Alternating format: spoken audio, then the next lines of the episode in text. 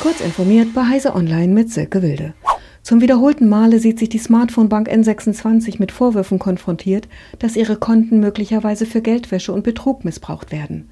So berichtet das Handelsblatt von einer Liste mit rund 1600 zwischen Mai 2019 und Juli 2021 bei N26 eröffneten Konten, die dem Anschein nach für Fake-Shops und betrügerische eBay-Accounts verwendet wurden. Dem rasanten Wachstum der Bank, die eigenen Angaben nach inzwischen über sieben Millionen Kunden hat, tut das aber offenbar keinen Abbruch. Epic Games hat Werkzeuge vorgestellt, mit denen Entwicklerstudios ihre eigenen Spiele im Epic Games Store veröffentlichen können. Das Self-Publishing-Programm für den PC-Spiele-Store befindet sich derzeit noch in einer geschlossenen Beta. Teilnehmen können also nur ausgewählte Studios. Das Feedback aus dem Test soll dazu genutzt werden, das Toolset weiter zu verbessern. Inwiefern die von Entwicklern selbst eingestellten Spiele geprüft werden, geht aus den von Epic veröffentlichten Informationen nicht eindeutig hervor. Strom durch Kernfusion zu erzeugen, das ist das Ziel der Wissenschaftler der kalifornischen National Ignition Facility. Vereinfacht gesagt, führt Röntgenstrahlung zu einer Implosion, die Wasserstoff zu Helium verschmilzt und dabei ein Vielfaches der zuvor hineingesteckten Energie wieder freisetzt.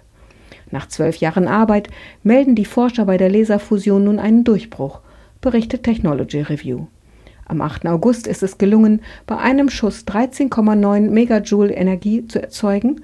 Das sind immerhin rund 70 Prozent der hineingesteckten Energie.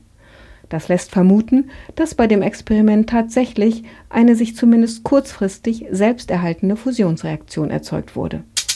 Die Story um den Hacker, der Kryptowährung im Wert von 600 Millionen US-Dollar erbeutet und größtenteils wieder zurücktransferiert hat, geht weiter. Die Plattform Polynetwork hat dem unbekannten Angreifer eine Stelle als leitenden Sicherheitsberater angeboten. Zudem hat sie ihm eine Prämie in Höhe von 500.000 US-Dollar überwiesen.